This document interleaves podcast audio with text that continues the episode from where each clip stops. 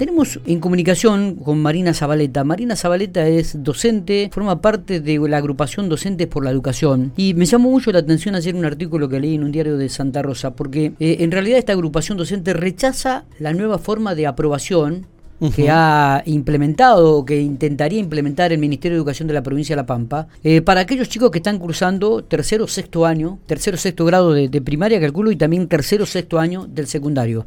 Marina eh, Zabaleta está en diálogo, le agradecemos mucho por, por, estos minutos que tiene para hablar con nosotros. Buenos días, Marina. Buenos días. ¿Es así como lo expresaba eh, este desacuerdo que la agrupación docente tiene con respecto al proyecto que tiene el Ministerio de Educación de la provincia en cómo se va a aprobar a los chicos este año? Sí, es correcto y lo que planteamos es que esto se acerca demasiado a una promoción directa, que es lo que rechazamos como docentes. Pero no por una cuestión de no brindar oportunidades a nuestros estudiantes, sino que creemos que estas decisiones generan un desinterés en el aprendizaje y esto de desvalorizar el, esfuerzo que los chicos hacen y fomentan esto de no hacer las cosas, total tengo muchas oportunidades, la flexibilidad lo que acostumbramos a nuestros estudiantes y que el día de mañana no va a ser así, ni cuando trabajen, si siguen una carrera universitaria, obviamente. Claro. Eh, Entonces creemos que estas no son cuestiones que ayuden. Con esto no quiero decir que si nuestros estudiantes no tienen conectividad, tienen otros problemas personales, familiares, esas cuestiones no se contemplan, porque contemplamos todo esto. Está bien. Eh, Marina, le aclaramos a la gente que está escuchándonos, ustedes se oponen, o, por lo menos les gustaría que se revea, este tema de evaluación, promoción y acreditación.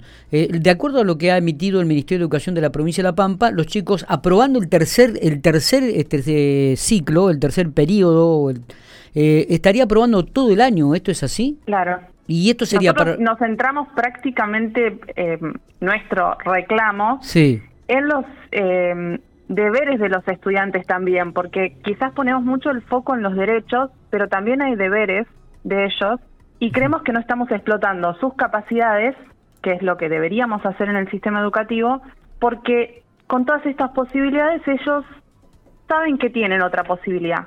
Entonces tratemos de que ellos sientan que su esfuerzo es valorado. Está. Porque también debemos pensar en los chicos que durante todo el año, se esfuerzan, presentan las actividades y demás, y ven que el resto, que no hace lo mismo, pasa también. Entonces, hay diferentes cuestiones para analizar y la, lo que le estamos mostrando a nuestros estudiantes. Eh, coincido totalmente.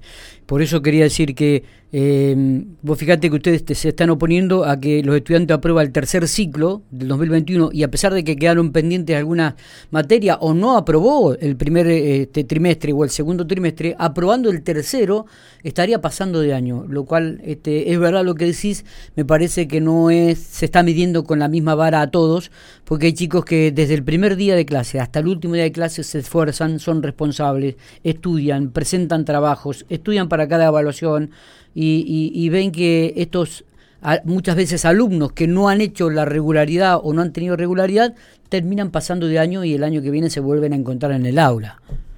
Con esto no quiero decir que no contemplamos las situaciones particulares de cada uno, como te aclaré anteriormente. Sí, total. se entiende, se entiende. Estamos en un momento complicado para todos, para muchos docentes. Creo que prestar atención a la salud mental de nuestros estudiantes y de los docentes es algo crítico y urgente. y eh, por otro lado, esto que yo te decía de los deberes de los estudiantes, el esforzarse para conseguir el desarrollo máximo de sus capacidades, porque si no, eh, es todo lo mismo. Y no es todo lo mismo. Eh, Ellos tienen que sentir que no es todo lo mismo. ¿Qué, qué crees, qué lectura crees que hacen desde el ministerio? Ustedes también por ahí critican al gremio de Utelpa. Eh, ¿Qué lectura también encuentran o hacen los padres? Contanos qué repercusión ha tenido este tipo de, declaraciones que han tenido ustedes, Marina. Eh, por ahora no hemos tenido muchas eh, repercusiones, pero sí queremos, por fuera del gremio, por fuera de toda agrupación política, obviamente, plantear otra mirada.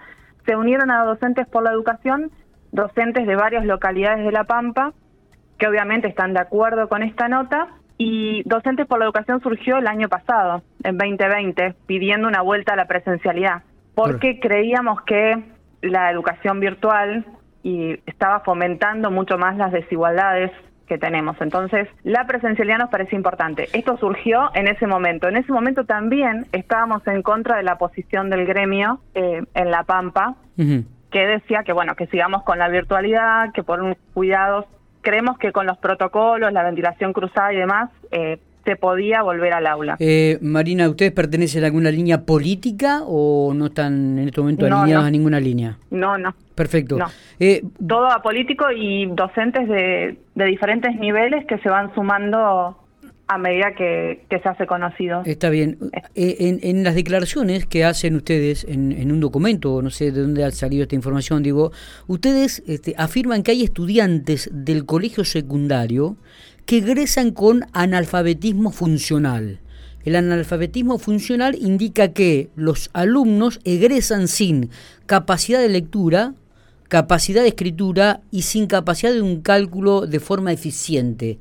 ¿Esto es así? Estos son resultados de evaluaciones que, bueno, últimamente no se están aplicando.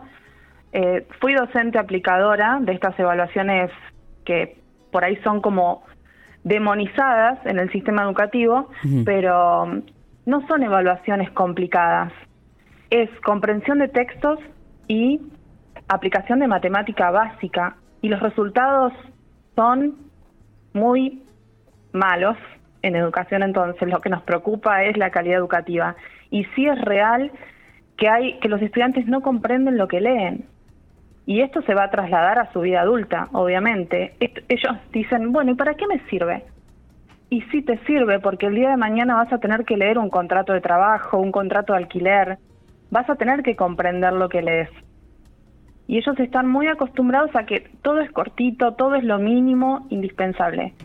Y creo que, que pueden dar más y nosotros debemos exigirles el máximo de sus capacidades, de desarrollo de sus capacidades. Ustedes y no se está haciendo. Ustedes hacen referencia a un artículo 127 de la ley 26.206, si no me equivoco, ¿no?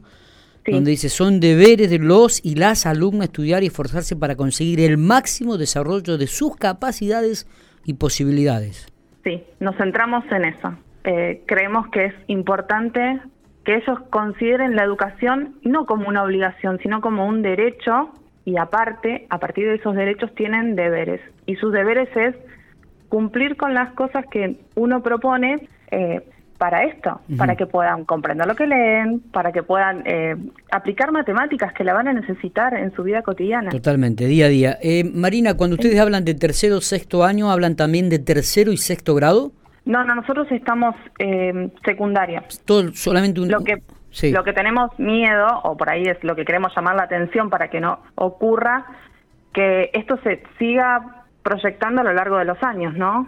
Que sea un inicio y que se continúe con esto, que no sea una medida transitoria, que esto se continúe en el tiempo. Sí. Eh, por eso queremos llamar la atención. Y la postura del gremio también ante la formación de este gremio de las escuelas hogares, que nos parece que no se el gremio no puede salir a decir que un grupo de personas que se quiere reunir tiene una actitud individualista y lamentable. No debería opinar sobre eso. Eh, cada uno tiene libertad si se quiere agrupar, como nosotros nos agrupamos. No es la idea nuestra hacer un gremio, pero agruparse y plantear diferentes cuestiones u otra mirada. Está bien. Me parece que, que también estaba incluida en la nota que, que enviamos. ¿Han pedido, han pedido ustedes este, reunirse con eh, desde parte del Ministerio, con el Ministerio de Educación?